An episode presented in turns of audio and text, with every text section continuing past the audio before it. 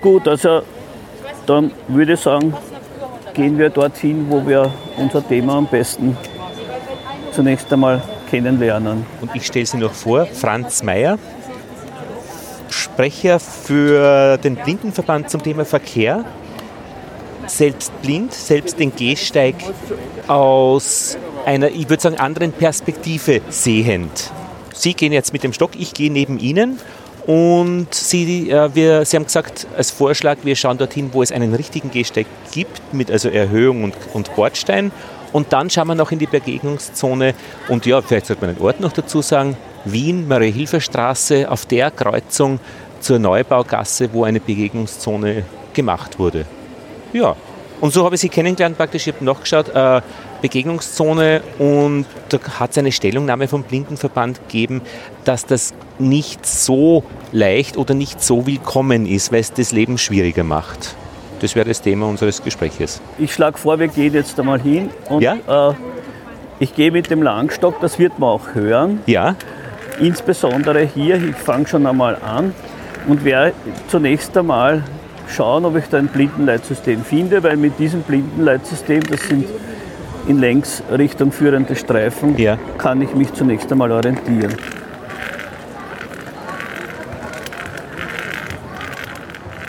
Da hört man schon einmal eine Blindenampel. Wenn man da weitergeht, ein, ein, ein, ein langsames Tackern. Das Tackern ist so 60 Mal in der Minute. Und das ist der sogenannte Auffindeton. Und da, wenn ich dann dieses, diesen Ton höre, dann kann ich mich da hinbewegen und wäre auch durch den Blindenleitstreifen hingeführt. Und dann habe ich die Ampel gefunden. Und das ist des Öfteren sehr, sehr hilfreich, wenn man eine Fahrbahn überquert, wenn man den Gehsteig verlässt, wenn man, die, wenn man so eine Ampel findet. Sie haben diesen, dieses Leitsystem gefunden, ähm, so 10 Meter entfernt gehört und dann wurden Sie bereits übernommen vom blinden Leitstreifen am Boden. Also Ihr Stock wurde dann schon geführt. Ja, und jetzt, das ist genauso, wie Sie das sagen. Und jetzt hören Sie das Grünsignal. Also beim Grünsignal, jetzt, heißt- jetzt wäre praktisch grün blinken. Jetzt ist die Räumungsphase also bereits wieder rot. Und Sie haben deutlich gehört, das Grünsignal ist schneller, Ja. Es sind 3 Hertz zum Unterschied vom Auffindesignal und gleichzeitig ist es auch etwas lauter. Das ist vor allem deshalb, weil äh, es ist wichtig, immer äh, auch mitten auf der Fahrbahn den Ton zu hören, damit man orientiert rübergehen kann. Und das Ziel soll man auch hören, also die andere Seite. Das Ziel soll man auch hören. Die minimalste Anforderung, Anforderung ist, dass man das Ziel ab der Mitte des, der Fahrbahn hört. Ah, das ja. ist die Minimalanforderung. Ist allerdings schon, da fühlt man sich schon ein bisschen unsicher, ehrlich gesagt. Mhm. Weil äh, es ist doch ein bisschen, ein bisschen ein Stress, eine Fahrbahn zu überqueren, wenn man nicht sieht. Ja, Weil meist ist die Ampel eher kurz geschaltet. ja.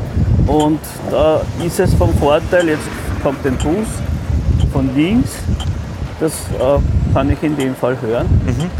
Ähm, es ist immer vom Vorteil, wenn,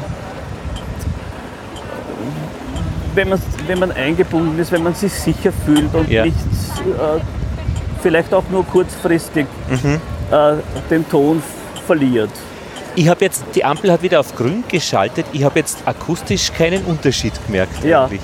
Das ist eine gute Beobachtung, denn diese Umschaltung erfolgt durch einen Tastendruck, den sinnvollerweise nur blinde Leute drücken sollten. Ach, und wenn die Und Taste nicht wenn gedrückt die ist, hört Taste man nicht nichts. gedrückt ist, dann geht immer der leise, langsame Ton weiter und man sch- schaltet die Ampel sozusagen nur für, für blinde Menschen dann auf scharf, indem man auf, auf einem, das ist ein Anmeldetableau heißt das, und auf der Unterseite ist ein, ein Pfeil, den man drücken kann, das hört sich dann so an, gibt es einen Petierungston. Und wenn man das getan hat, Mhm. dann hat man sozusagen das akustische Signal zum visuellen Grünsignal dazugeschaltet. Hat es einen Grund, warum das nicht immer ist? Der Grund ist einfach zur, zum Schutz der Anrainer. Aha, weil die das Weil Mhm. wenn den, den ganzen Tag äh, die Ampel immer wieder auf grün schaltet und auf rot zurückschaltet, dann wäre das zu störend. Es ja, ist, genau, jetzt hört man es. Ja. Es ist auch so, Es ist auch so, dass ein, ein, ein gleichmäßiger Ton, den, das, das Ja. kann man eher ausblenden, Ja. wie wenn es immer wieder umgeschaltet wird. Ja. Das heißt, das ist, äh, ist auch nicht notwendig. Es ist für, für blinde Leute natürlich ein gewisser Mehraufwand, Mhm. weil blinde Leute müssen sich zum Unterschied von sehenden Leuten das Grünsignal immer erst holen. Mhm. Und äh, ja, bei, bei jedem Wetter sozusagen. Mhm. Ähm, Sie stehen jetzt übrigens praktisch, Sie sind äh, diesen äh, mit dem Stock den Leitlinien gefolgt Ja. und stehen auf einem Kanaldeckel, der auch geriffelt ist. Ist Ja. der genauso gut wie so ein äh, äh, genau. Wie ein Blindenleitstreifen. Also der, der, der tut das, äh, der macht die Aufgabe auch. In diesem Fall erfüllt dieser Kanaldeckel die Aufgabe. Sehr häufig sind die Kanaldeckel ausgenommen vom Blindenleitsystem, Ja. weil es einfacher zu verlegen ist. Ja. Einfach. Für uns ist ein Vorteil, wenn es möglichst, wenn das System möglichst durchgängig ist. Ich werde das äh, äh, Blindenleitsystem dann noch ein bisschen besser erklären, damit man das auch versteht. Ich wollte zur Ampel noch was Ja, sagen. okay. Und zwar, ich würde die Gelegenheit nutzen und ersuchen, dass Leute, die, die das akustische Signal nicht brauchen, möglichst den Pfeil nicht drücken. Äh, zum einen ist äh, dieser Pfeil relativ reparaturanfällig. Durch sehr häufiges Nutzen wird er halt schneller kaputt. Und zum anderen fühlt sich die Anrainer halt vermehrt gestört. Und das ist eigentlich nicht der Sinn. Und warum nutzen manche Leute, die das auch gar nicht brauchen, diesen Pfeil? ja. Weil, hoffen. nämlich sie hoffen, dass das, das schneller grün wird. Und das wird es aber nicht. Und das wird es aber nicht. Das wird's nicht. Das ist ein- ein Unterschied zu der Bedarfsampel. Aha. Weil Ja. es, es, es gab ja früher viele Bedarfsampeln und da musste man den Knopf drücken, damit es überhaupt grün wird für Fußgänger. Ja, die gibt es ja nach wie vor, diese blauen Ampeln mit diesem komischen, nicht taktilen Feld, wo man draufdrückt und dann wird der erst grün, sonst steht immer eine halbe Stunde. Das gibt es nach wie vor, immer weniger, aber es gibt es noch nach wie vor. Ja, Und in diesem Fall ist natürlich bei, bei den Bedarfsampeln ist äh, der Druckknopf gut sichtbar angebracht und es steht auch Mhm. Warten im Display. Bei äh, jenem Pfeil, der für Blinde gedacht ist und der keinen Einfluss hat auf die, auf, Ja. auf die Dauer des, der Rotphase, ähm, steht auch nichts dabei, Ja. steht nichts vom Warten und er ist auch nicht gut sichtbar, also den muss Ja. man irgendwie zufällig finden. Und Man muss vielleicht jemanden beobachten, der das gebraucht hat. Äh, aber äh, es ist besser, ihn nicht zu drücken, weil es nichts bringt. ja und die Anrainer eben letztlich äh, praktisch äh, akustisch irritieren kann. Genau, genau.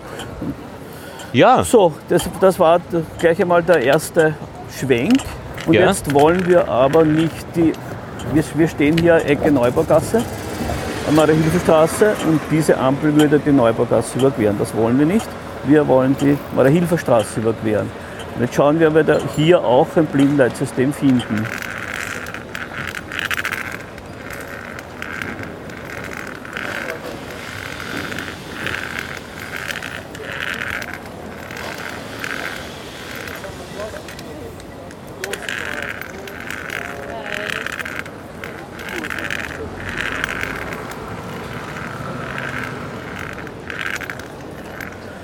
So, das habe ich in dem Fall nicht gefunden, aber das macht auch nichts, weil hier befinden wir uns eben im Bereich der Begegnungszone auf der Mariahilf- äh. Ja. Und in dem Fall äh, kann man auch, wenn man sich auskennt, eben ohne äh, Hilfslinie überqueren. Das ist unter anderem auch der Sinn einer Begegnungszone, dass man halt auch leichter queren kann. Ja, wir sind jetzt dadurch über einen Zebrastreifen gegangen und das Blindenleitsystem war noch zwei Meter links von Ihnen.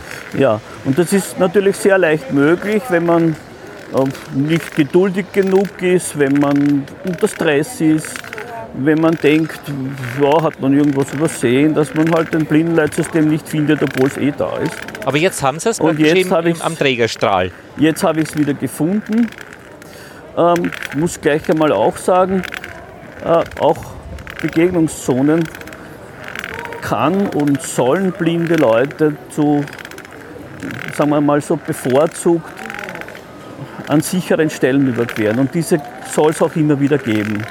Das heißt, es ist Aufgabe der Planung, dass es für blinde Menschen immer wieder Stellen gibt, wo sie Begegnungszonen sicher überqueren können. Also quasi äh, von links nach rechts, von einer äh, Seite der Häuserreihe zur anderen.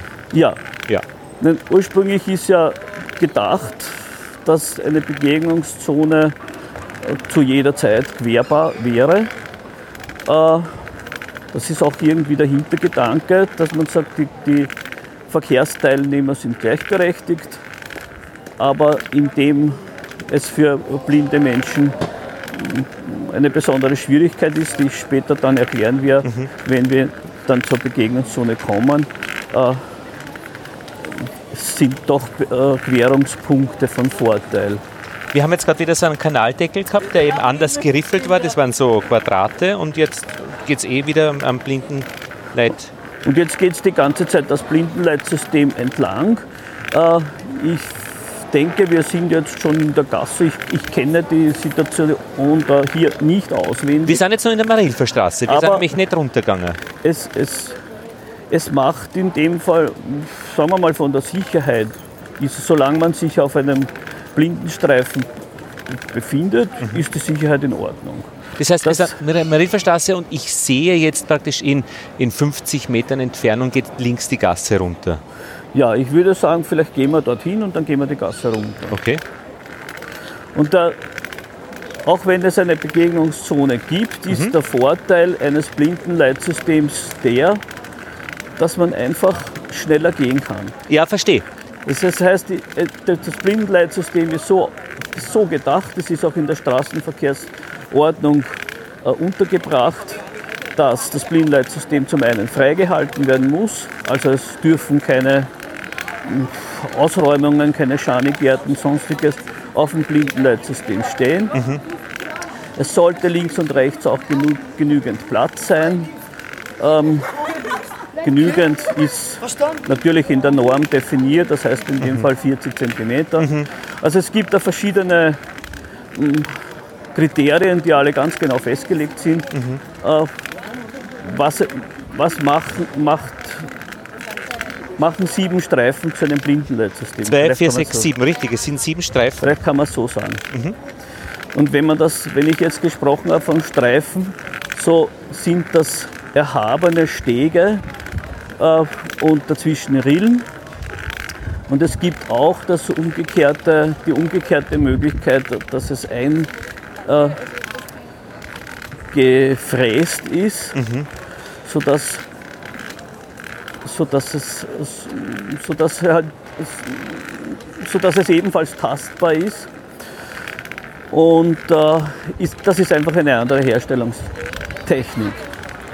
So, ich möchte auch noch erklären, diese Situation jetzt ist natürlich eine herausfordernde Situation für, für mich und für jeden Blinden, nämlich auf der Straße zu gehen und gleichzeitig zu sprechen. Mhm. Äh, Sie müssen sich vorstellen, neben dem Tastsinn ist der entscheidende Sinn der Umgebungswahrnehmung natürlich das Hören. Und wenn ich selber spreche, dann ist das Hören entsprechend eingeschränkt und außerdem die Aufmerksamkeit natürlich behindert. Ja, ja. Und äh, daher passiert es mir auch jetzt ganz konkret, dass ich mich nicht so gut auskenne und nur ganz leicht auch verirren kann, mhm. trotz Blindenleitsystem und so weiter. Ähm, viel leichter, als wenn ich konzentriert mhm. auf die Umgebung achtend mhm. gehe. Was aber in dem Sinn auch nichts macht, weil wenn man sich verirrt hat, fragt man einfach jemanden. Ja. Und äh, ja, oft genug genügt ein Hinweis und dann ist man eh wieder orientiert. Ja. Und die Orientierung ist praktisch, dass man nicht weiß, äh, auf welcher Höhe ist oder in welche Richtung man schaut oder, es kann oder geht. Ja, natürlich, es kann passieren, dass man die Richtung verliert. Ja. Äh, dass man dann nicht mehr weiß, in welcher Gasse man ist. Und so 90 Grad oder 180 Grad Dreher, wie man sie auch. Das, das gibt es auch. Selbst das kann passieren. Und Sie haben gesagt, dass Sie die offene Gasse eben gehört haben. Ja. Also wenn es Weil, weil eben da nimmt man Schall wahr, der von unten kommt, von der Gasse, von der Öffnung der Häuser. Man nimmt Schall wahr und man nimmt natürlich auch, es ist die Luft eine andere, Aha, ob neben einem Haus eine, eine Hauswand ist oder ob eben freie Fläche ist, wo der Wind durch äh, wehen kann. Ja, und wir befinden uns immer noch auf einem taktilen System, das sehr, sehr angenehm ist. ja. Ähm, wenn es das taktile System nicht gibt, schauen wir mal, was da ist. Ja, Da steht irgendwas. eh im Weg, ja. Wurscht, Ja, irgendwas ist da. Jedenfalls äh, nichts, was für die Orientierung maßgebend ist. Sollte, äh, was meistens der Fall ist, kein Orientierungssystem da sein, keine TPI da sein, ähm, ist, ist die Hauptorientierungsmöglichkeit an der Hausfassade. ah ja, genau. Und bei der Hausfassade, äh, das, das wird man in der Stadt sehr häufig vorfinden, Ja. in belebten Gebieten, in Geschäftsstraßen hat man es natürlich auch häufig mit Ausräumungen zu tun. Mit was? Mit? Mit Ausräumungen, dass Geschäfte vor äh, dem Geschäft Ständer Ah, stehen ja, haben. ja. Das Lokale, schauen wir da mal Ja. zu, was wir da finden. Äh, das Lokale vor dem, vor dem äh, Lokal Mhm. einen Schanigarten aufgebaut gebaut haben, dass Ständer äh, in der Gegend herumstehen, Reklameständer, äh, Reklame für das Lokal, Reklame für irgendetwas anderes, ist ganz egal. Und ist es da ein Unterschied, ob es eine Gegend ist, die man erlernt oder die man das erste Mal wo geht? Stelle ich mir vor. Selbstverständlich, das ist ein großer Unterschied. Ja. Ähm, Dann weiß man dann, welche wenn Sie eine Gegend kennen, dann sind Sie, sind Sie von vielen Dingen nicht mehr überrascht. Ganz besonders von Höhenhindernissen, Ja, wie das zum Beispiel ein Postkasten wäre. ja. Da Weil- weiß man, wo der ist. Man, man, wie, wenn man die Gegend sehr gut kennt, weiß man es. Wenn man es ein bisschen kennt, dann weiß man, wo es ungefähr ist. Ist man schon ein bisschen gewarnt. Ähm, aber gerade so Höhenhindernisse, da kann man sich schon wirklich sehr wehtun. Weil mit dem Blindenstock äh, unterlaufen sie diese Höhenhindernisse und dann laufen sie ungeschützt dagegen. Und was machen Sie da dagegen, dass Ihnen das nicht passiert? Da kann man nichts machen. Dem ist man eigentlich ausgeliefert, muss man sagen. Das, das gehört zum Blindsein dazu, dass man dagegen läuft. Das müsste die Post ändern. also nicht ständig den Ellbogen heben, weil geht ja auch nicht. Also so Nein, vor das geht nicht und, au- und sie hauen sich dann mit den Ellbogen noch zusätzlich an. Äh, Entschuldigung. Ähm, das passiert auch, dass, dass jemand entgegenkommt und äh, die schauen dann nicht und fallen über den Stock drüber. Gott sei Dank ist es nicht ganz passiert, aber es, es, es ist schon auch möglich, dass jemand auf den Stock draufsteigt. Ja, und es wird ja auch möglicherweise eben nicht jeder ganz bei Sinnen sein, wenn er alkoholisiert ist, äh, wie jetzt möglicherweise gerade der Fall gewesen sein könnte, oder eben die Wahrnehmung nicht hat, dass sie mit dem Blindenstock gehen. ja. Ja. Es ist jedenfalls so, dass im Großen und Ganzen, also die große Mehrheit der Menschen ist sehr, sehr freundlich, Ja, wenn, wenn, man, wenn man mit dem Blindenstock kommt und selbst wenn sie nicht geschaut haben oder wenn, wenn man wo anstoßt, kriegt man eigentlich immer sehr, sehr, sehr gute und sehr positive Rückmeldungen. aber sie nehmen ja viele Menschen, äh, die weichen so rechtzeitig. Jetzt muss ich ein bisschen still sein. Genau, das ist jetzt so eine typische Tafel, die im Weg steht. Die ist jetzt wieder weg. Also, sie nehmen, viele Menschen fließen um sie herum, äh, an die stoßen sie gar nicht an. Also die, die würden sie nicht wahrnehmen oder spüren sie die, dass sie, also manchmal hört man wahrscheinlich was. Und jetzt kommen Kinder und die hört man. Ja, man, man, man hört die Umgebung natürlich und man, man denkt sich auch, man, man kann das erfüllen. Ich weiß nicht, wie sehr das stimmt. Ähm, also ich habe nicht das Gefühl, dass ich alleine durch die Stadt wandere, sozusagen. Ja. Aber es kann natürlich auch sein, dass ich eine Menge Leute auch nicht wahrnehme. Das ist schon möglich. Alles das, was sie nicht wahrnehmen, wissen sie nicht, Ja, dass ja. da war. Genau, das sind diese Steher, die da eigentlich begleitend am Gehsteig immer so im Weg sind. Das ist äh, eben äh, und, und Genau, aber das- die das können sie gut fühlen. Das sind. Hindernisse. Ja. Wenn, man, wenn man die Stocktechnik richtig macht, Ja, dann ist es eigentlich kein Problem, damit Ja. umzugehen. Äh, selbstverständlich gibt es auch Unkonzentriertheiten oder Mhm. dass, man, dass man es eilig hat. Und äh, es gibt genügend Möglichkeiten, dass Mhm. man auch wo drüber fällt. So kleine Türmatten und so weiter, die im Weg liegen, gibt es auch. Diese kleinen Türmatten, die sind eher ein, eine gute Orientierung, muss man sagen. Weil äh, sollte ich dieses Lokal, meistens sind das vor, vor, Lokalen, Mhm. vor Lokale solche Türmatten, sollte ich das suchen, weiß ich, dass ich da bin. Mhm. Ähm, sollte es ein Weg sein, den ich öfter gehe, dann habe ich einen Marker, wo bin ich gerade. Mhm. Also das heißt, das ist durchaus günstig sowas. Mhm. Auch so ein Blumendruck, der jetzt dann langsam daherkommt. Blumentröge können äh, sowohl ein Marker sind, sein als auch eine Falle. Muss man sagen, das kann man so eindeutig gar nicht sagen. Weil es gibt auch eine Menge an Pflanzen, die sind so ausladend, dass man sie mit dem Kopf auch mitnimmt. Dann ist es eher weniger günstig. Ja, und da, ich würde sagen, jetzt gehen wir da ganz klassisch auf einem Gehsteig. Und da muss man sich einmal unterhalten, was macht ein Gehsteig zum Gehsteig? Ja. ja was, ma Ja. was macht den Gehsteig zum Gehsteig? Das ist ja zunächst einmal eine interessante Frage. Ja. Und ich denke, das Wichtigste ist beim Gehst im, im Bereich des Gehsteiges äh, sind Fahrzeuge verboten, motorisierte Fahrzeuge insbesondere, aber auch Fahrräder sind eigentlich nur Spielzeuge erlaubt, so Spielzeugfahrräder, Spielzeugroller.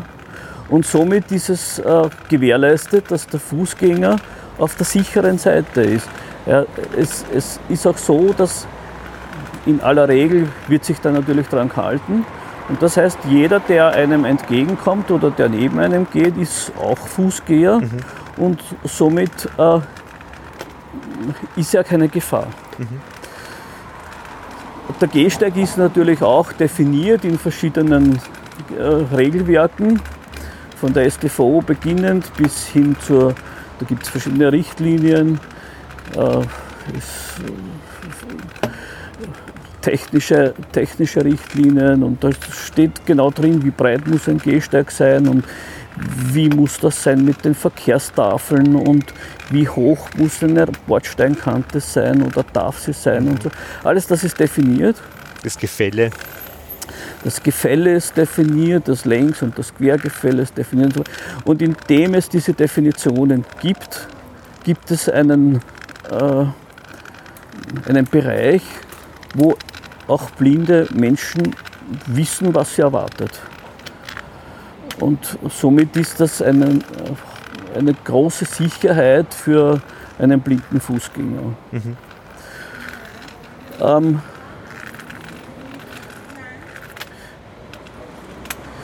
Ja, und der Gehsteig wird dann begrenzt durch die Fahrbahn. Vielleicht gibt es noch einen Parkstreifen, gehört aber im Grunde genommen schon zur, pa zur Fahrbahn dazu. Und alles beides gemeinsam, Fahrbahn plus Gehsteig, das ist dann die Straße oder die Gasse. Und ähm, natürlich hat sich in der Vergangenheit einiges geändert und man wird zu, zunehmend nach den Bedürfnissen der Menschen Jetzt haben wir den, äh, einen Umgebung. Briefkasten rechts in einem Meter Entfernung Na schau. äh, auf der ich- Schulter, ja genau. Und wenn ich zu nahe äh, an der Fassade gehe, Ja. hier, ist, hier ist es so ganz gut, sogar ganz gut gelöst, weil die Fassade genau dort, wo der Briefkasten ist, etwas zurückspringt. Und somit steht der nicht ganz so weit Ja, ja. heraus. Das ist eigentlich ganz gut gelöst. Aber wie wir sehen können, der Blindenstock geht drunter Genau, und somit kann man sich nicht schützen. ja. Und wenn Sie das so bedenken, schauen Sie, da gibt es noch dazu eine wirklich sehr scharfe Kante. Mhm. Wenn Sie hier dagegen laufen, haben Sie einen Cut. Und- Mhm. ist so schon öfter passiert. Mir nicht, aber ich kenne jemanden, dem es passiert ist. Und wenn ich mit Ihnen gehe, ist es schon äh, wichtig, dass ich Ihnen das sage. Also in, wenn ich ihn schon sehe. Oder Ich würde mal sagen, wichtig ist, ist ein starkes hilfreich. Wort, aber es ist hilfreich. hilfreich. Ja, auf alle Fälle. Mhm. Weil es eben ganz leicht sein kann, dass man von, von selber Ja, ja. den So. nicht ertastet. Dieses unten reinlaufen mit dem Stock ist genau diese Geschichte, die Sie jetzt gezeigt haben. Genau. Ja, ja, verstehe. Und so kleine Blitzableiter, die da so am Boden montiert sind, das ist alles mit dem Stock gut erkennbar. Ähm, der gibt Ihnen. Schauen Sie, der Blindenstock wird, kann das Augenlicht nicht ersetzen. Sie können tasten ungefähr den Bereich einen Meter, ein Meter zehn, je nachdem wie lang der Stock ist, vor den Beinen. Und es kommt auch darauf an, wie schnell man pendelt. Pendeln heißt, man nimmt den Stock und, und wackelt mit dem Stock vor den Beinen hin und her. Und natürlich alles, was vor den Beinen daherkommt, so jetzt irgendetwas, das wird, wenn sie pendeln, wird man da vorbeikommen und wird drauf klopfen und somit nicht drüber fallen. Nun, Sie haben damit natürlich noch lange keinen Überblick, sondern Sie wissen, wie schaut es ein Meter vor den Beinen aus. Ja, Und das heißt, wenn Sie zu langsam pendeln, wenn Sie unkonzentriert sind, kann es auch passieren, dass Sie genau vor der Stange vorbei pendeln und Sie laufen trotzdem dagegen. Passiert mir leider doch auch das eine oder andere Mal. Und deswegen habe ich auch immer eine Kappe auf. aha, Das ist der Grund. Die, die, die Kappe ist eigentlich der Schutz gegen, äh, wegen des Anlaufens. Weil es, es ist wirklich erstaunlich, wie viel Energie alleine in der Gehbewegung drinnen Ja. ist. Wenn Sie gegen eine Stange mit normaler Gehbewegung stoßen, tun Sie sich wirklich arg weh. ja. Ich habe meinen Sohn zugeschaut, wie der mit dem Handy äh, gegangen ist und gegen einen äh, ähm, Verkehrszeichen-Ding gelaufen ist und da hat es ordentlich klingelt. Ja. Wenn, wenn, wenn Sie eine Kappe aufhaben, so wie ich das jetzt habe, dann sind Sie im allerletzten Augenblick gewarnt durch den Kappenschirm und Sie können zumindest zurückzucken und dann ist es schon sehr viel weniger. Ja, ich möchte auch noch demonstrieren. Ich gehe jetzt da immer an der, Fassade, äh, Ja. an der Hausfassade, so wie es richtig ist. Und manchmal ist es auch erforderlich. Es gibt auch so Situationen, dann äh, muss man, aber das ist nur in Ausnahmesituationen, auch den Gehsteigrand ertasten. Ja, Und den Gehsteigrand ertasten ist natürlich mit einer Bordsteinkante relativ leicht. Man geht halt neben dem Gehsteig entlang und immer wenn der Stock den Gehsteig verlässt, dann kann man das gut spüren. Und das so- hat aber jetzt den Nachteil, dass jetzt kommt in einem Meter ein Mistkübel an einem, äh, Achtung, an einem äh, Verkehrszeichen-Ding und der, da kommt man so gerade vorbei als schlanke Person. Manchmal kommt man vorbei, manchmal nicht.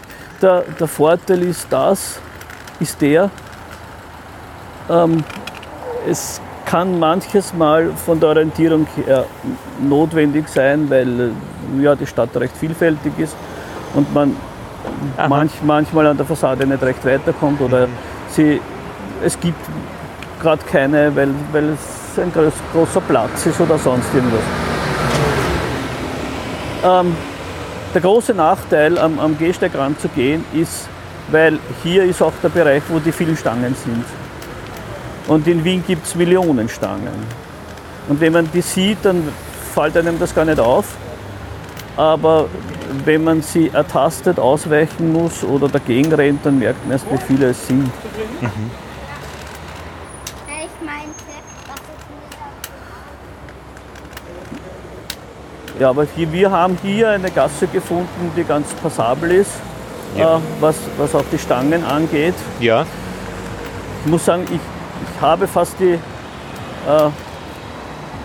glaube, die Beobachtung gemacht zu haben, dass sie in letzter Zeit ein paar Stangen weggeräumt haben. Es gab früher auch sehr viele Stangen, die sind mitten in der Gehrichtung gestanden. Das ist definitiv weniger geworden. Dass wir jetzt an einer stark befahrenen Straße, die Gumpendorfer Straße sind, das ist nicht zu überhören. Das ist nicht zu überhören. Und dieses Ohrwaschel vom Gehsteig, das haben Sie ertastet, diese, diese Auskragung, dieses, äh, Swoboda-Ohr heißt das, glaube ich. Ja, dieses Ohrwaschel, diese Gehsteigvorziehungen, wie das auf Amtsdeutsch heißt, ähm, die verkürzen natürlich den Querungsraum über die Fahrbahn. Man wird auch von den Autofahrern besser gesehen, also es ist ein, ein Sicherheitsvorteil für, in erster Linie wird an Kinder gedacht, glaube ich, aber es ist auch für uns Blinde ein wirklicher Vorteil. Und da ist ja auch eine Stange, äh, wo die Ampeln dann drauf sind, äh, ein, ein guter Haltepunkt.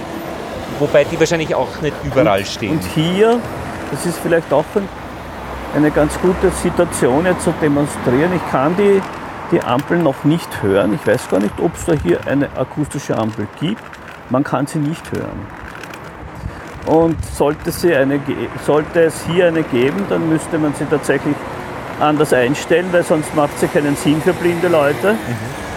Ähm, sollte hier auch gar keine akustische Ampel sein, naja, dann gehört die nach und nach nachgerüstet. Und ja. die Gemeinde Wien hat einen Nachrüstplan, äh, wo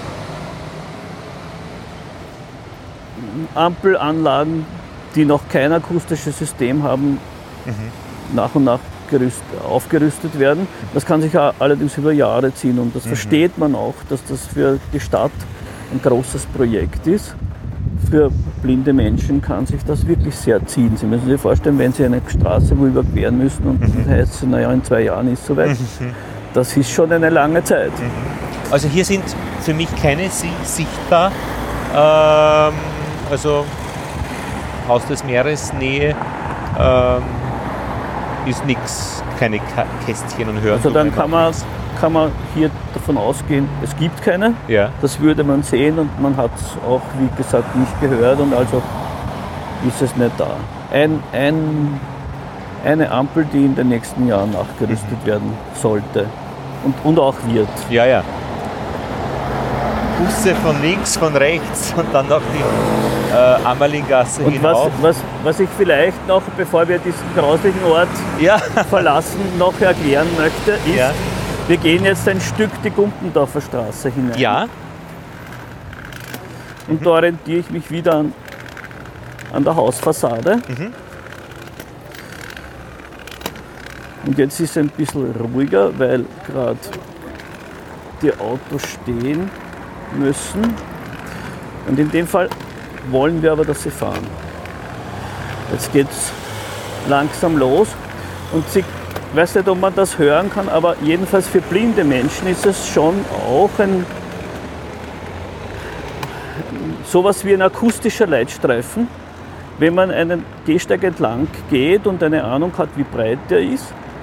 Und auf einer Seite kommen Fahrzeuge, machen einen Wirbel und man kann genau verfolgen, ob sich die Straße etwas auf die Seite dreht, ob, wie sie verläuft. Kann man auch akustisch verfolgen, ja, wenn eben entsprechend viel Verkehr ist. ja, verstehe. Das ist sogar ein, gewisser Vorteil, Ja, der natürlich, je leiser der Verkehr wird, desto weniger wird. Aber das ist noch der, klein, der, der kleine, der, das kleinste Problem. Ähm, zu leise Fahrzeuge sind ein echtes Sicherheitsrisiko. Das ist ja die Geschichte mit den Elektroautos, die ein Geräusch machen müssen jetzt. Ja, das ist auch der Grund, warum sie das müssen. Das ist aber nicht lautes Geräusch, Aus- dieses künstliche Geräusch. Aus unserer Sicht ist es viel zu leise. Ähm, und ähm, insbesondere dann, wenn man so vom sogenannten Mischverkehr spricht. Weil wenn ein leises Auto äh, in einer Kolonne dabei ist mit, mit lauten Autos, dann können Sie, die überhaupt, können Sie das überhaupt nicht, nicht mehr hören.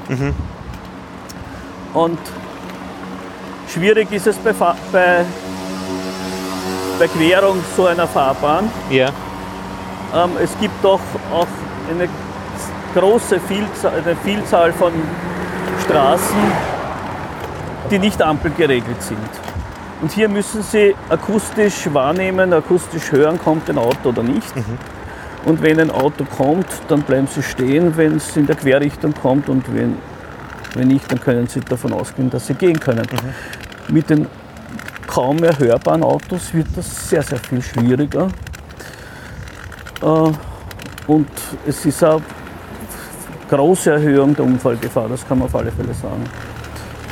Ich meine, da gibt es vielleicht technische äh, Lösungen, dass diese Autos wiederum äh, irgendwie elektronisch kommunizieren, wenn man vielleicht im Stock einen Transponder hätte oder so, zukünftig. Es kann sein, dass, dass, dass man das technisch lösen kann. Wäre natürlich sehr wünschenswert. Ähm, es ist, es ist, grundsätzlich ist es richtig, wenn der Verkehr immer leiser wird. Ja. Und doch gibt es für manche und doch nicht so kleine Gruppen, wie es blinde Leute sind, wie es Kinder sind, ein, äh, ein erhebliches äh, Mehr Ja. ein Risiko dadurch, muss man einfach so sagen. Und das, die Gesellschaft entscheidet, was sie in dem Fall will. Wir können ganz klar sagen, unsere und auch meine, unsere, unsere, wenn ich sage unsere, dann ist das die Position vom Blindenverband Ja. und auch meine private Position ist, dass diese 56 dB, auf die man sich geeinigt hat, dass diese elektrischen Fahrzeuge an Schall ausstrahlen müssen, viel zu, viel zu leise sind. Naja, wenn es sonst ruhig ist, ähm, Dann passt. dann passt, aber es ist ja nicht ruhig. Das ist ja der springende Punkt. Dann passt. Mhm. Ähm, Ich war in China und da ist alles elektrisch in diesem Gebiet gewesen, Mopeds, alles elektrisch. Dann da ist es- da fließt perfekt. ruhig der Verkehr, Ja. ganz leise. dann ist es perfekt. Mhm. Selbstverständlich, weil dann kann man die Umwelt äh, noch einmal besser wahrnehmen, weil sie nicht so überlagert ist vom Motorengeräusch. So, ich bin jetzt hinter Ihnen, weil wir gehen da so durch ein Baustellenübergerüst. Dieses Baustellenübergerüst, das kann man auch Ja. wahrnehmen, weil die, die, der Schall ist doch anders zu wird- wird anders wahrgenommen wie in, in, auf freier Fläche natürlich. So, jetzt schauen wir mal, das dann haben wir den Dockfunken. Da kann man sie piercen lassen und das ist die Werbung zum Eine Piercen. Werbung. Ja.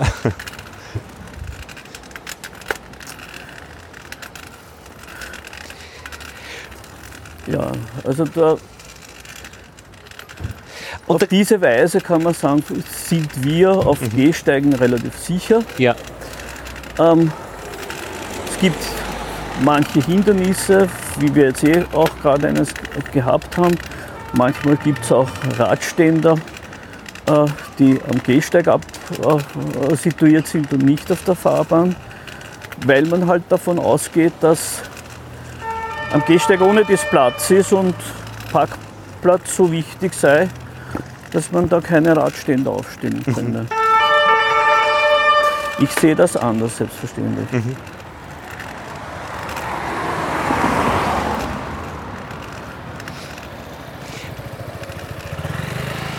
Diese, Mistkübel, Achtung, Achtung, Entschuldigung. na, das kommt immer wieder vor. Ach so, ja. Das ist auch natürlich, ich, ich, das ist ganz typisch, dass, Das heißt, ich sage Ihnen da dass jetzt, meine Begleitung in dem Fall mir ansagt, hier gibt es eine Gefahr. gut, schlecht, nützlich, stört.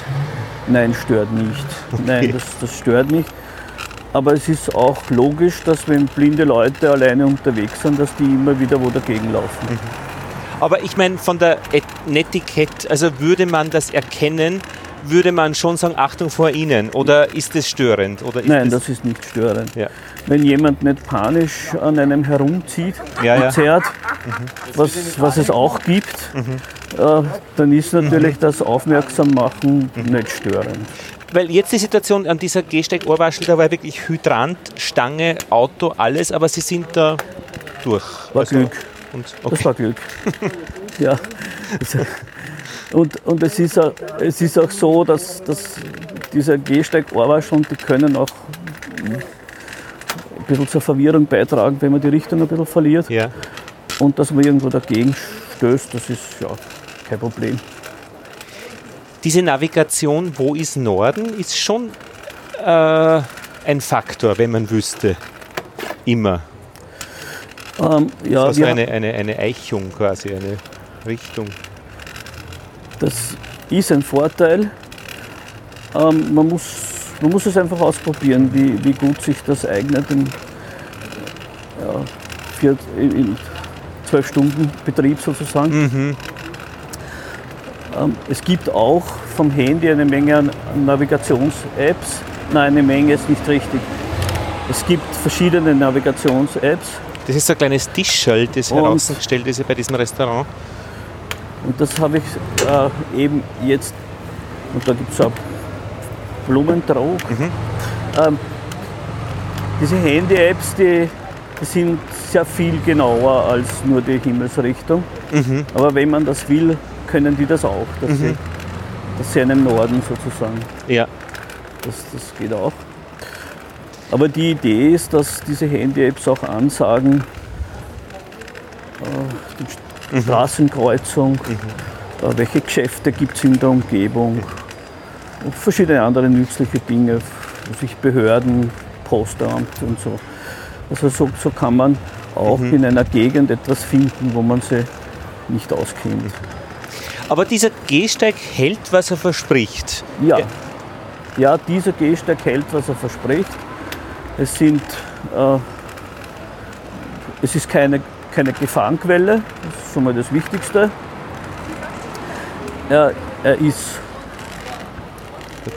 mit einer, mit einer sehr guten Längs, mit einem sehr guten Längsrandstein ausgestattet, sodass der Unterschied zwischen Gehsteig und Fahrbahn leicht zu ertasten ist. Und jetzt werden wir noch dann später sehen, wie es eigentlich am Ende des Gehsteiges ist. Das haben wir jetzt noch nicht beobachtet. Nämlich die Gehsteige sind schon doch seit einigen Jahrzehnten so weit abgeschrägt, dass sie auch für Rollstuhlfahrer keinen, kein, kein Hindernis mehr darstellen. Denn selbstverständlich hat ein Gehsteig nicht nur für die Mehrheitsbevölkerung da einen sicheren Platz zu bieten, sondern auch eben, wie in meinem Fall, für blinde Leute oder in einem anderen Fall auch für Rollstuhlfahrer oder vielleicht für Rollatorbenutzerinnen oder Benutzer. Da hört man wieder eine Ampel. Ja, und Sie haben jetzt auch den Und linken Streifen. Jetzt werden wir mal schauen, ob hier der Gehsteig auch entsprechend abgeschrägt ist. Da gibt es irgendwas. Ein Fahrrad. Das ist nämlich auch Sie, das eine kann ich übernehmen. Ja, genau. und nicht so Ups, gute Sache. Und zwar, in dem Fall ist das Fahrrad direkt an dem Ampelmast angebunden, äh, wo die Blindenampel draufhängt. Das heißt, wenn man zur Blindenampel hinkommt, dann hat man eigentlich keine Chance. Man muss das Fahrrad umschmeißen, praktisch, weil es schon eine kleine Berührung reicht, dass das Fahrrad umfällt. Und jetzt möchte ich aber noch überprüfen. Ja, und wie wir hier sehen können, ist hier die Gehsteigkante nur mehr vielleicht ein bis drei Zentimeter, das ist ganz wenig. Und das ist auch äh, eine sinnvolle Sache für Rollstuhlfahrer. Für blinde Leute ist es manchmal eine Herausforderung, muss man sagen. Weil man genau hinfühlen In, muss. ja, damit man auch wirklich äh, dabei bleibt, wo, wo ist der Gehsteig, wo ist die, äh, beginnt die Fahrbahn. Und wie es hier in diesem, in diesem Bereich ist, wo es eine Blindenampel gibt, äh, ist es wiederum keine Herausforderung. Hier ist es ein sinnvolles Nebeneinander, weil indem man die Ampel hat, weiß man, dass man vor einer Fa- Fahrbahn steht und man geht einfach über die Fahrbahn und hört dann im, im richtigen Fall auch von der gegenüberliegenden Ampel wieder, wann der Gehsteig beginnt. So, jetzt geht's einmal los.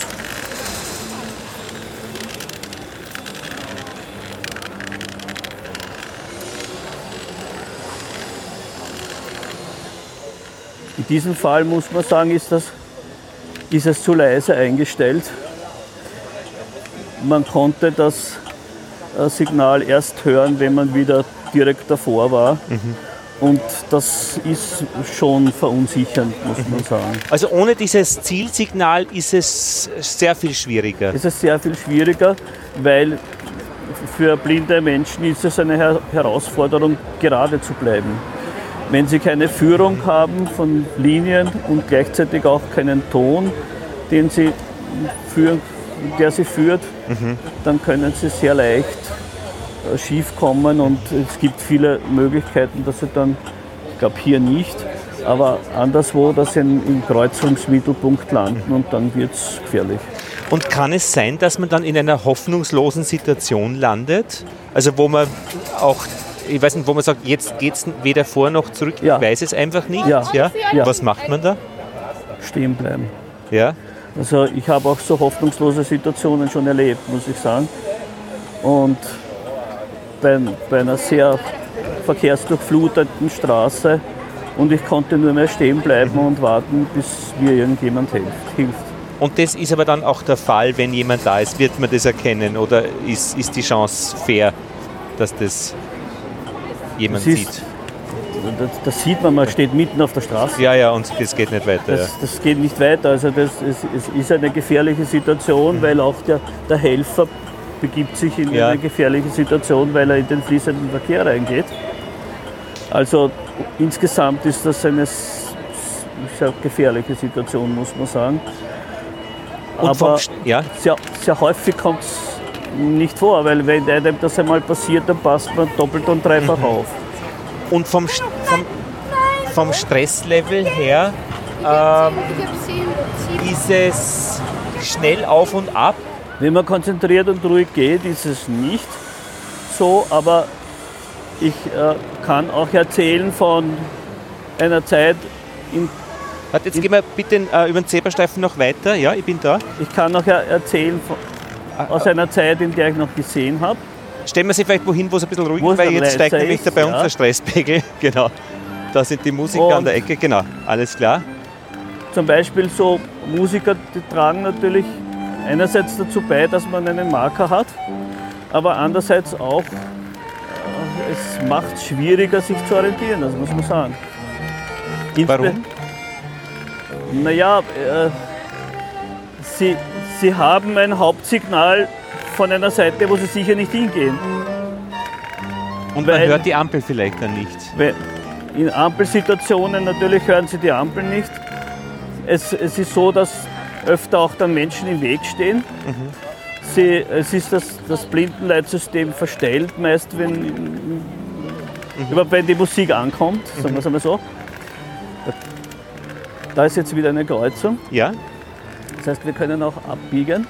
Wir sind jetzt praktisch Marilfer Straße, genau an der Ecke, wo die äh, gerade noch Zur Neubaugasse. zur Neubaugassen, genau. Das heißt, wir gehen da, würde ich eh gern reingehen in die Neubaugasse. Ja, da müssten wir jetzt eher links. Weil nämlich, warum? Ah, nein, nein, ein bisschen, nur, nur. Also jetzt wieder nach rechts. Also die.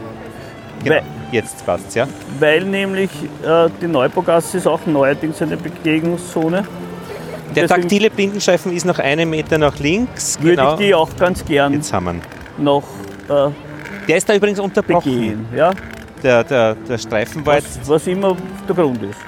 Keine Ahnung. ein, ein, ein, eine große Pflasterung. Also die da die, die und jetzt ist eine Unterbrechung 20 cm mit einer kleinen Pflasterung. Ja, das kommt hin und wieder vor. Ja. Es, ist, es ist machbar. Besser ist es natürlich angenehmer, als wenn es nicht ist. Was ich sagen wollte Ja. ist, ich kann mich noch an eine Zeit erinnern, in der ich noch gesehen habe.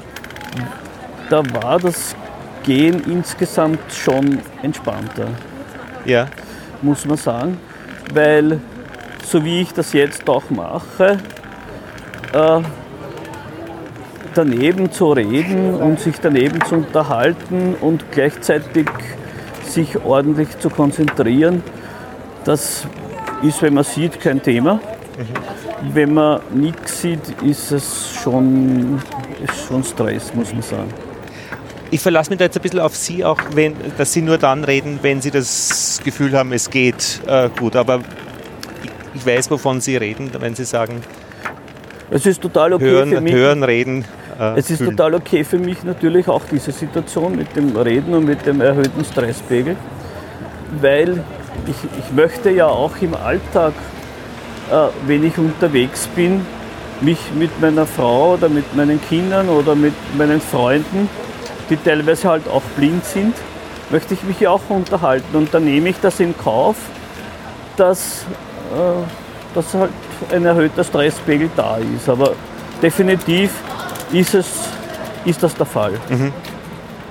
Es wird vielleicht auch blinde Leute geben, die das entspannter sehen und es wird andere geben, die das gar nicht können. Das wie halt, wie das halt immer so ist, dass man, man kann das nicht verallgemeinern. Und, Und man, hier- Mhm. Energiehaushalt, man ist dann auch müde wahrscheinlich. Also nach einer, Ja, weiß ich nicht. was denn? okay, ja. Keine Ahnung. Also es kommt oft genug vor, dass ich am Abend müde bin, aber da bin ich nicht alleine. Ja, ja. Nein, ich denke mir immer bei der Eisenbahn zum Beispiel, ich glaube immer, wenn man Eisenbahn fährt den ganzen Tag, ähm, da ist man nicht müde, aber man ist doch müde. Scheinbar dürfte der Körper die Wie ganzen? Signale äh, mit das dauernde Bewegen und so weiter, dürfte eine Verarbeitungsenergiesache sein. Äh, und da ist man müde, obwohl man nichts getan hat. Ja, Sie haben sicher recht. Ähm, jetzt komme ich zurück zur Neubaugasse. Ja. Das, ist ein, das ist eine neue Fuß, eine neue Begegnungszone. Und diese Begegnungszone hat keine taktilen Systeme. Ähm, sie wird einige bekommen und zwar immer dort, wo sie erforderlich sind. Was, Entschuldigung, was wir jetzt machen könnten, wir haben da zwei kleine Sesseln, äh, die da in diese Neu- Begegnungszone, äh, ge- da könnten wir uns jetzt hinsetzen, eine Pause Vielleicht machen. machen wir das einmal Ja. kurz. Genau, Nummer eins, den haben Sie, genau, und ich nehme den. Das sind so Das Einzelsitze, da mal ablegen. Das ist nämlich auch ähm, ein Aspekt von der neuen Neubaugasse, nämlich dass es einen G-Bereich gibt, dann gibt es einen Mehrzweckbereich. In diesem Mehrzweckbereich sind zum Beispiel, wie wir jetzt gefunden haben, so, eine, so ein Sessel, so Sessel drinnen, so, damit man sich erholen kann, ohne äh, einen Konsumationszwang zu haben. Es sind hier in diesem Mehrzweckbereich auch diese neuen Vernebelungsstationen angesiedelt. Ja, und verschiedenes andere auch nach Baumscheiben. Und hier ist sowohl Technik als auch Erholung. Und neben diesem Bereich ist der Gehbereich für, die, für die Fußgänger. Und es ist hier eigentlich dreigeteilt. Ähm, wir sprechen vom Gehbereich, dann von dem Mehrzweckbereich und von dem Fahrbahnbereich. Und trotzdem äh, ist es aber eine Begegnungszone. Und jetzt muss man uns natürlich unterhalten, was macht eine Begegnungszone zur Begegnungszone. Und das ist natürlich auch wieder ist natürlich auch wieder durch juristische Parameter festgelegt. Zum einen äh, in einer Begegnungszone, die ausgeformt ist, gibt es keinen Niveauunterschied zwischen Gehsteig und Fahrbahn. Es soll aber doch, und das ist auch hier erfüllt, einen tastbaren Unterschied des Untergrunds geben. Und daher hat man hier zum Beispiel in der G-Zone hat man Kacheln verlegt, Fliesen verlegt, na Betonsteine, jetzt bin ich richtig, Betonsteine verlegt, die man spüren kann, fühlen kann, tasten kann, während Äh, Die Fahrbahn, die ist glatter ausgeführt. Ich weiß nicht, was das genau ist. Jedenfalls ist sie glatter ausgeführt und das kann man mit dem Langst- Langstock und auch mit den Füßen tasten. Ähm, Randstein in dem Sinn gibt es keinen und daher muss man auch sehr viel besser aufpassen, ob man sich noch im sichereren Gehbereich befindet Ja. oder im weniger sicheren Fahrbahnbereich. Nun, zunächst muss man auch sagen, die Begegnungszone geht davon aus, dass es die üblichen Verkehrsregeln nicht braucht. Eine Verkehrsregel steht über allem. Es darf nicht schneller als 20 km/h gefahren werden. Und damit ist schon einmal ein Großteil an Sicherheit, die die Begegnungszone bieten soll, für die meisten gegeben. Ähm, das Zweite ist, in der Begegnungszone gibt es aber doch, doch auch sichere Bereiche für die Fußgänger. Das heißt, ein Fußgänger darf wohl die Fahrbahn queren, aber ein Fahrzeug darf nicht im Bereich unterwegs sein, wo die Fußgänger unterwegs sind, neben der, neben der Hausfassade.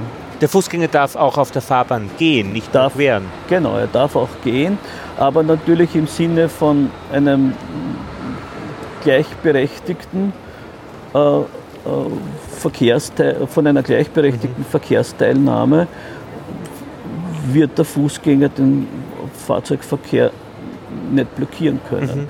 Das heißt, wenn der jetzt sagt, jetzt möchte ich gerade unbedingt auf, mitten auf der Fahrbahn gehen und dann können beispielsweise wie hier äh, notwendig äh, die Linienbusse der, Linie 13a nicht mehr durchfahren, äh, da wird man sich keine Freund machen. Das heißt, das ist auch ein gegenseitiges Rücksichtnehmen äh, bei einer Begegnungszone erforderlich und wichtig. Und da haben auch blinde Leute natürlich entsprechend bisschen mehr Probleme, weil üblicherweise nehmen die verschiedenen Verkehrsteilnehmer auch Augenkontakt auf. Und schon allein durch den Augenkontakt wird irgendwie signalisiert, bist du dran oder ich dran.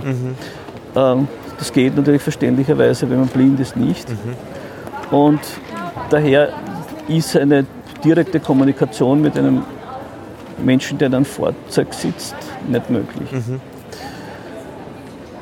Ja, das heißt, ein blinder Mensch muss sich darauf verlassen können, dass wenn er die, den Fahrbahnbereich betritt, dass äh, der Fahrzeuglenker entsprechend vorsichtig und nachsichtig ist. Und er hat aber selbst diese Selbstvorsicht kann er in dem Fall nicht selber walten lassen. Und das ist ja das ist ein Nachteil, muss man sagen. Ja, weil Sie haben uns das ja gezeigt. Also in der, beim Gehsteig äh, wissen Sie, wo rechts ist, wo links ist, wo das Ende der Anfang ist. Und diese Verantwortung müssen Sie abgeben und hoffen, dass der andere äh, entsprechend übernimmt. Ich, muss, ich möchte mal so sagen, es muss durch eine Querlinie gewährleistet sein, dass ein blinder Mensch erkennt, wann beginnt die Begegnungszone und wann ist die Begegnungszone auch wieder zu Ende. Das muss durch, taktiles, Sys- durch ein taktiles System äh, begrenzt sein. Das würde also helfen, ja. So, das ist, das ist einmal das eine. Das zweite ist, ähm, ein blinder Mensch kann die Begegnungszone nicht in, in der Vielfalt nutzen, wie das ein sehender Mensch kann. Weil ihm eben diese jederzeitige Querung sehr erschwert ist und man muss eigentlich auch sagen, aus Sicht äh, des, eines Verantwortlichen müsste man auch sagen, oder nicht müsste, sondern das kann man durchaus sagen, ist eine Erklärung nur bei, bei sicheren Querungspunkten durchzuführen. Und das bedeutet aber, dass, dass man möglicherweise auf einer Seite eine Zeit lang gehen muss, bis halt die nächste Querungsmöglichkeit ist und dann wieder zurück. Und Ja. nicht so, wie das alle anderen Menschen machen, einfach die Straße wechseln und dafür wurde eigentlich die, die Begegnungszone erfunden. Selbstverständlich wird es auch Leute geben, die sagen, ich mache das, ich kann das, ich höre ich hör genug, äh, die blind sind. Aber es ist schon äh, eine, eine Gefährdung damit verbunden, die, die nicht unerheblich ist, muss man sagen. Und ja, und deswegen ist grundsätzlich der Blindenverband nicht so begeistert von Begegnungszonen, wie dies, äh, ja, wie das derzeit die öffentliche Verwaltung ist und wie es auch für alle anderen gilt. Weil auch leider immer wieder festgestellt wird, dass die erforderlichen taktilen Systeme viel zu langsam äh, nachgerüstet werden. Wenn sie kaputt gehen, dann dauert das wieder ewig, bis sie wieder erneuert werden. Äh, und aus dieser Erfahrung heraus gibt es doch einige Vorbehalte, muss man sagen. Ich darf auch meine persönliche Meinung sagen, also für mich macht es eigentlich trotzdem Sinn, weil es hier einfach angenehmer ist, wenn kaum Autos fahren, wenn es ist ein, ein, ein angenehmeres Stadtgefühl, als wie wir zu, zuvor gehört haben auf der Gumpendorfer Straße, wo der Verkehr tobt, sodass man ihn als akustische Leitlinie wahrnehmen kann. Dann ist man schon lieber, ich habe die akustische Wahrnehm äh, Leitlinie nicht und ich höre die Leute und ich höre hin und wieder ein Fahrrad und ich höre, was sich halt sonst so tut. Äh, ist mir persönlich äh, sehr angenehm. Vom Verkehrssicherheitsstandpunkt gibt es schon ein paar äh, Einschränkungen, die, die wir durchaus wahrnehmen. Aber hier in der Neubaugasse, das wurde ja recht neu gemacht, hat man das einfach vergessen oder müsste man fragen? Weil äh, wenn man Das- eh das- alles neu macht, Das so. Blindleitsystem. Ja, das Blindenleitsystem. Nein, das hat man nicht vergessen. Ähm, hier in der Neubaugasse war es sogar so, dass die, Blind, die Blindenorganisationen und auch andere Behindertenorganisationen wurden in einer Weise eingebunden, wie das früher gar nicht so der Fall war. Ähm, und man hat sich darauf geeinigt, dass man in diesem Fall die, das Blindleitsystem nur an den wirklich wichtigen Stellen anbringt. Der Grund ist der, es sind hier sehr beengte Platzverhältnisse. Und Ah, verstehe. äh, das heißt, wenn Sie im G-Bereich auch noch ein Blindenleitsystem durchlegen, dann wird das ein wenig zum Problem für Rollstuhlfahrer.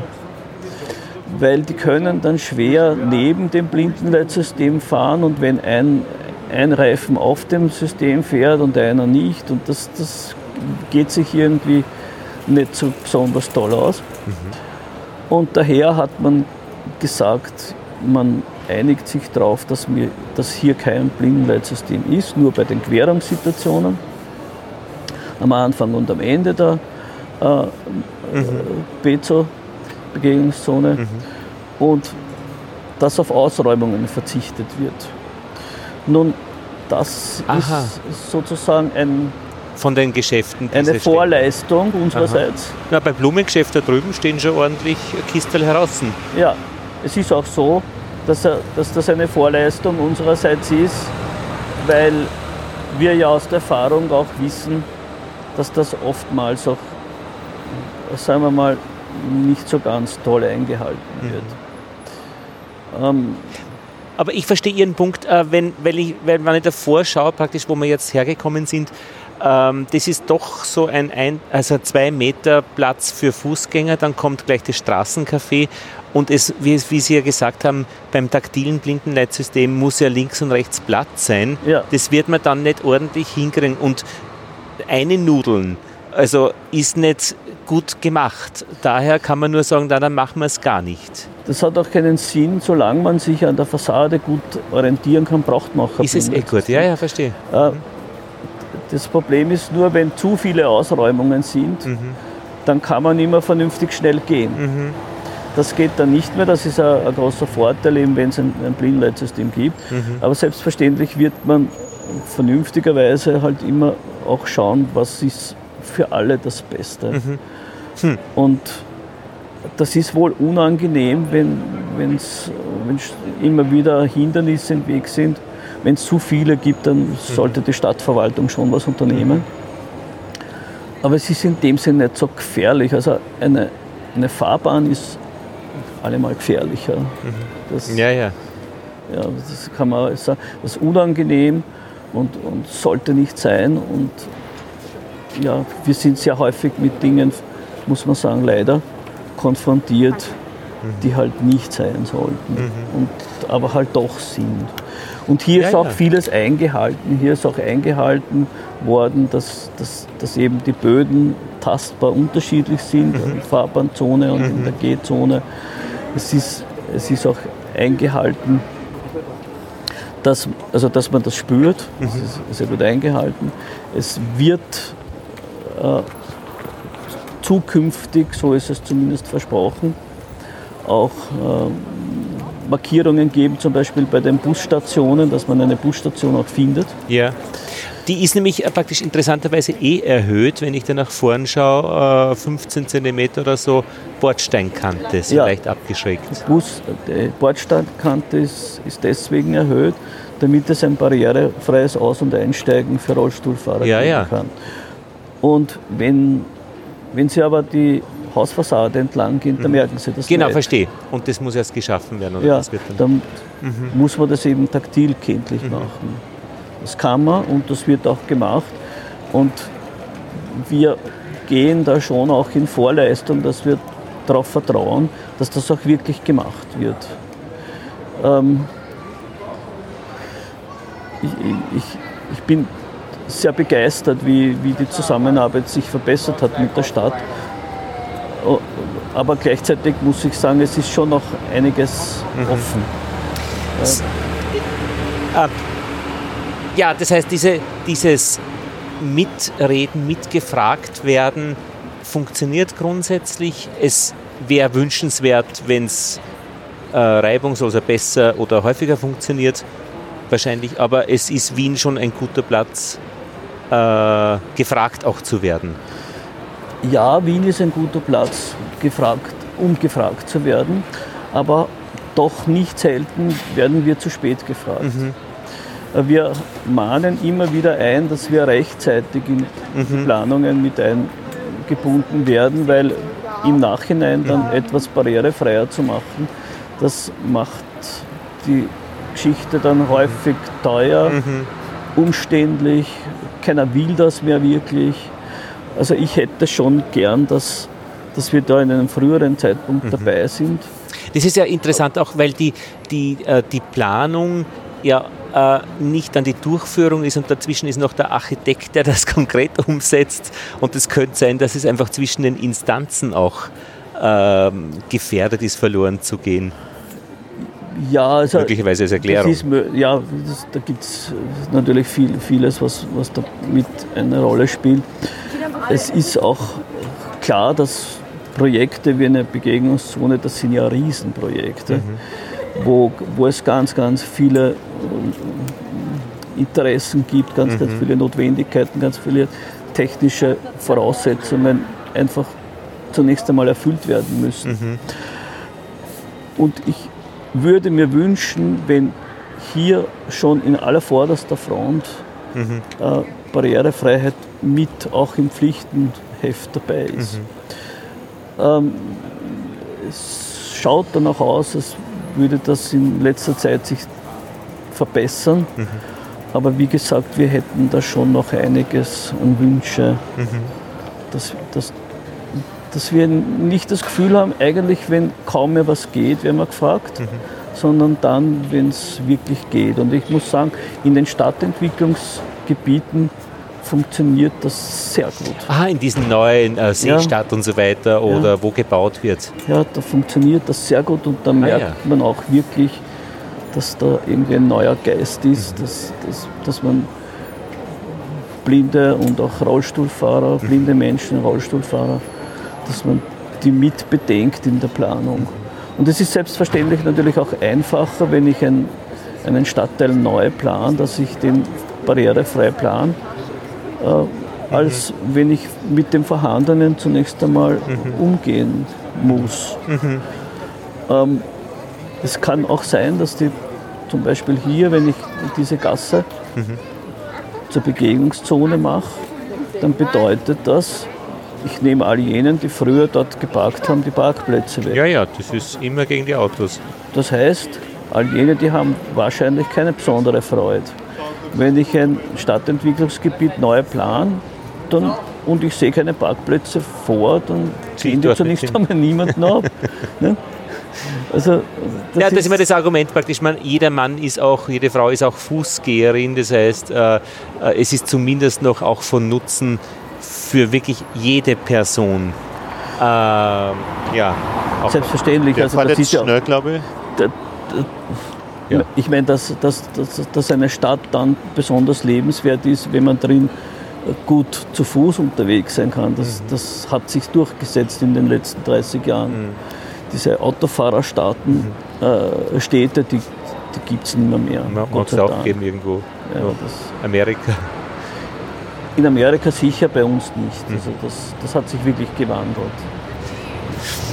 Ähm, jetzt muss ich noch die Rollerfrage stellen, ähm, weil Menschen, die sehen, haben eigentlich alle sehr schnell den Gedanken, dass das nicht gut ist für Blinde, wenn die Roller da am Gehsteig herumliegen. Das ist ihnen sehr leicht zugänglich, diese Thematik. Ist, ihnen, ist das so ein Problem, diese Roller? Naja, die Roller sind schon ein Problem. Weil sie können nie wissen, wo ein Roller steht. Und es gibt auch seit kurzem erst Bestimmungen, ähm, wo ähm, eigentlich richtigerweise Roller abgestellt werden sollten. Früher gab es die gar nicht. Ja, ja, auf der Straße Maße. oder am Rand oder am Haus, an der Hausmauer, sagen die einen. Ja, naja, zum Beispiel an der Hausmauer ist es eben nicht so günstig. Ja, ja, weil das bedeutet, dass blinde Leute drüber fallen. Ähm, an der Bordsteinkante. an- an der Bordsteinkante dürfte man sie nur dann aufstellen, wenn der Gehsteig mindestens vier Meter breit ist. Und dann muss man sie 90 Grad zur Bordsteinkante aufstellen. Ach so, Weil ansonsten würde der, wenn der Roller umfällt, auf die Fahrbahn fallen, Ja, ja. entweder auf ein parkendes Auto oder direkt in den Fahrbereich. Will man beides nicht. Äh, und man geht davon aus, dass eben blinde Leute sich eher an der Fassade entlang orientieren als am, am, an der Bordsteinkante. Und deswegen ist es sinnvoll, die Roller an der Bordsteinkante aufzustellen quer zur Fahrbahn. Aber jetzt überlegt man sich einmal, wie viele Gehsteige haben wir, die vier Meter breit sind. Und das heißt, wenn die Leute wirklich nur dort die Roller abstellen würden am Gehsteig, dann würden schon sehr, sehr viel weniger, wird sehr viel weniger attraktiv sein. Weil ich könnte in vielen Bereichen Roller nicht mehr stehen lassen, wo, sie, wo jetzt sich die User keine Gedanken machen. Aber eigentlich dürften sie es nicht. Ähm, man kann auch in den Parkstreifen die Roller abstellen. Es, es, es wird nicht sehr häufig gemacht. Man hat doch auch irgendwie das Gefühl, dass das ist den Autos vorbehalten, obwohl es nicht stimmt. Also ich stelle es immer, wenn es am Gehsteig steht, einfach am, äh, bei uns in der Theresianumgasse stelle ich es äh, auf den runter, also als auf den Parkstreifen. Ja, Weil ich meine, sehr, sehr vernünftig und so sollte es auch gemacht werden. weil was ich nicht verstehe ist, jetzt wenn jemand den Roller parallel zum Haus parkt, gut, soll so sein, ist vielleicht nicht optimal. Aber diese achtlos abgestellten Roller, die, die, die machen, also das ärgert mich schon sehr. Und der Florian Klenk vom äh, Falter hat jetzt ein Foto gepostet von einem Roller, der auf dem äh, taktilen Blindenstreifen liegt und war sehr zornig darüber. Aber ich glaube praktisch, wenn ich sie richtig beobachtet habe, das würden sie mit dem Stock wahrnehmen können. Es ist also jetzt nicht die überraschende ähm, äh, 100% Gefahr. Da ist ein Briefkasten auf blöder Höhe äh, unangenehmer. Ein Briefkasten ist gefährlicher, natürlich. Äh, Ein Roller ist unerwartbarer. Und, ja. wir so. Aber erkennbarer. Äh, Also, äh, äh, äh, erkennbarer. Ja. Und man muss sagen, aber äh, äh, er ist doch, ist doch ziemlich gefährlich. Mhm. Weil der Roller des Öfteren, er steht nicht wirklich parallel zur Hauswand. Er steht ein bisschen, bisschen Mhm. Ja, schräg ja, zur absolut, Hauswand. ja. Wenn man den Roller, wenn man drüber fällt, man, man tut sich echt weh. Ja. Und ich glaube, dass das kommt doch recht, recht häufig vor, dass man ja, halt immer wieder drüber, Sie müssen sich denken, wenn Sie nur über jeden 50. Roller drüber fallen, dann kommen Sie im Monat zweimal dran. Also, und so oft kommt man jetzt zum Glück nicht dran. Aber alle zwei Monate genügt auch, wenn man sich weht oder mal an einen Roller. Äh, Und, Und so- ist und so- mehr eben. und das, im Grunde genommen ist es ein bisschen lästig, ehrlich gesagt. Es gibt eine Zusammenarbeit, ich weiß nicht, ob ich das sagen, ich würde es gerne sagen, mit der Firma Leim, die sich da am meisten Gedanken Aha. machen. Da kann man ja lobend erwähnen, Ja. gerade im Podcast. Ja, aha, die machen sich Die Gedanken. machen sich da am meisten Gedanken, wie kann das eben funktionieren. Gut, die stehen ja auch am meisten am Weg, wie ich sehe immer. Wahrscheinlich ist das auch einer der größten Anbieter. Ja, Also nach Corona ist es ja doch um vieles besser geworden, Ja. muss man sagen. einfach die Anzahl an Rollen weniger. Ja, ja. naja, ein- einerseits die Anzahl und andererseits, es, ist, es haben sich auch die Vorschriften etwas verbessert. Weil jetzt, jetzt gibt es in verschiedenen Bereichen Höchstzahlen und das heißt, es müssen auch Außenbereiche, wenn, wenn jemand die, die, die gesamte Höchstzahl an Roller in der Stadt ausnützen muss, dann kann er den nicht alle, sagen wir mal, in den inneren Bezirken haben. Das, Ja, ja. das geht so Der nicht muss mehr. dann draußen. Früher ging das schon Aha. äh, weil natürlich in den inneren Bezirken ist es irgendwie attraktiver, dass, dass jemand vorbeikommt, der den Roller braucht. In den äußeren Bezirken ist es aber vom Umweltstandpunkt her eigentlich sinnvoller, weil dann kann das wirklich so genutzt werden, dass man sagt, okay, die letzte Meile. Äh, während in der Innenstadt ist eigentlich das, das Öffi-Angebot so dicht, dass das in Wahrheit eh gar nicht brauchst. Oder das zu Fuß gehen so Aber- leicht möglich. Ja, aber es ist halt irgendwie cool Lässig, und es macht irgendwie Spaß und es, ja. Aha. Aber einen Umweltfaktor hat das niemand mehr wirklich in, im innerstädtischen Bereich. Ja, ja, aber verstehe, äh, nach außen hin irgendwo Nach bei der S-Bahn ankommen und Genau, dann noch die letzte immer- Meile. Wird immer sozusagen von, von diesem Standpunkt her irgendwie sinnvoller. Mhm. Der Spaßfaktor ist dann in zweiter Linie nur mehr. Gibt es eine Stadt, äh, die für blinde Menschen als das Nonplusultra äh, beschrieben wird? Weiß ich nicht. Mhm. Ganz ein, eindeutig gesagt, ich kann nur sagen, Städte, die halt ich kenne. Ja. Und das sind eigentlich nur Städte in Europa. ja. Und man kann so sagen, äh, es gibt versch- verschiedene, mh, der Fokus liegt oft wo, f- auf verschiedenen Sachen. Es ist nicht eine Stadt, die alles umfasst, aber es, es ist schon so, dass zum Beispiel es gibt Städte, wo das mit den Liniensignalen bei den, bei den öffentlichen Verkehrsmitteln besser gelöst ist, als das in Wien ist. Äh, es gibt auch Städte, äh, wo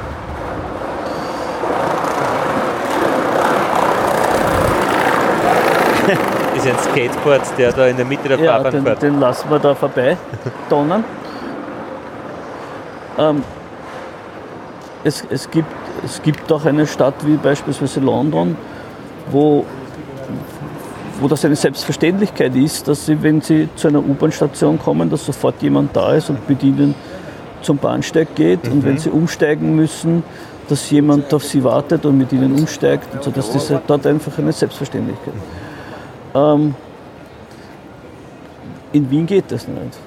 Das, das, da, da hat man zu wenig Personal und, und hat man Gründe, warum es nicht geht. Andererseits hat man in Wien sowohl in den U-Bahn-Stationen als auch in, der, in den Bahnstationen als auch bei den Öffis ein sehr viel besser aus, als auch hier auf der Straße, sehr viel besseres taktiles System, als das in London zum Beispiel ist. Wenn Sie in London auf einer U-Bahn warten, dann geht die Tür auf und es sagt, welche U-Bahn es ist und wo sie hinfährt, automatisch. In Wien ist das nicht durchführbar. Ähm, und da gibt es halt so verschiedene Highlights, was die einen und was die anderen sozusagen irgendwie besser machen können. Aber ich, ich eigentlich, ich lebe schon sehr gerne in Wien. Also das, das passt schon gut, das muss ich schon sagen. Wenn man im Ausland ist, würde man sich halt manches auch wünschen, dass das in Wien auch möglich wäre, sagen wir so. Ja, ja, weil man gute Tipps natürlich im Ausland schon auch sieht.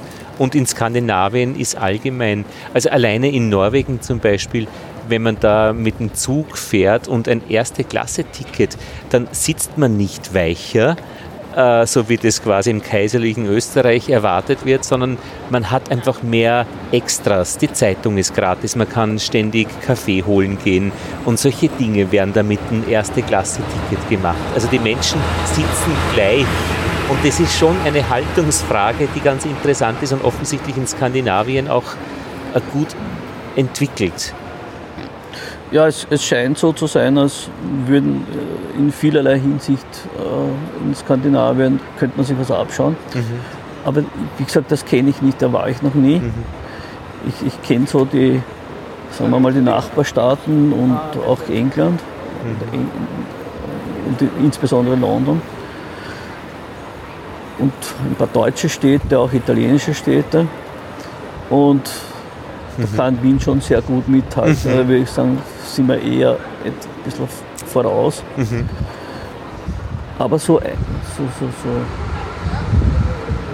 einige, einige Dinge, die könnte man schon auch abschauen. Haben Sie auch Homeoffice jetzt von der Arbeit her viel mit Corona? Naja, in der Lockdown-Zeit war natürlich Homeoffice Und und, und äh, seit Juli eben nicht mehr. Und ja, jetzt kann es passieren, dass wieder Das wieder- kommt. Aber das ist auch, finde ich, ein interessanter Einfluss, weil viele äh, da drauf gekommen sind, sie müssen eigentlich viele Wege gar nicht mehr zurücklegen. Ähm, ich kann mir durchaus vorstellen, dass es auch für blinde Menschen was erleichtern kann. Abgesehen von den sozialen Defiziten, weil man halt nicht mehr trifft. Aber Aber das ist das Entscheidende. okay, ja, eh. Nein, nein, eh. Also, ja, absolut. Ja. Sie müssen sich denken, ein, ein blinder Mensch kann noch nicht jemand zufällig auf der Straße begegnen. Wenn er nicht angesprochen wird, ist er nicht da. Dass man sich einfach nur zuwinkt Ja, und ja. Hallo sagt, das, das passiert nicht bei blinden Menschen. Und, und ich denke mir, die Einschätzung ist Homeoffice gut für einen oder nicht, wird bei blinden Menschen so unterschiedlich sein wie bei Sehenden auch. Ja. So stellen wir das vor. Ja, ich hätte den Eindruck, wir haben einen Kreis gezogen über die Thematik. Wir haben sicher äh, besprochen ähm, den Unterschied zwischen Gehsteig und Begegnungszone und sehr verständlich, äh, sehr nachvollziehbar ähm, ist das durch Ihre Beschreibung. Ja, wenn Sie damit und vor allem die Hörer damit was anfangen können, dann freut es mich. Ich bin mir sicher. Wir machen es wieder als Podcast äh, als sechstes Gehsteiggespräch, also jetzt in diesem Fall Begegnungszonengespräch, äh, zugänglich. Und ja, das war eigentlich auch das letzte Gehsteiggespräch ähm, in dieser Reihe.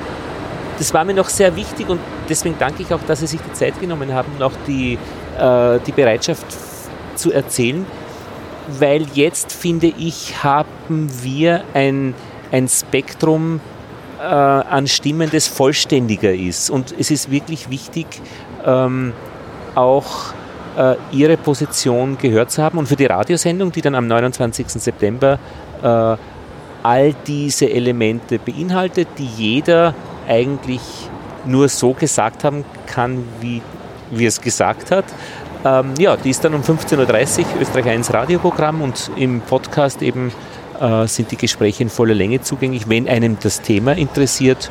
Äh, und ähm, das ist der große Vorteil, dass wir beim Podcast praktisch nicht gehen auf Veröffentlichen, dass möglichst viele Hörer das hören oder Hörerinnen, sondern einfach diese Zugänglichkeit. Wenn ich eben das hören möchte, dann kann ich aber wirklich äh, das gesamte Gespräch hören. Ja, ja. Ja? Gut, So, ich- dann schalte ich ab.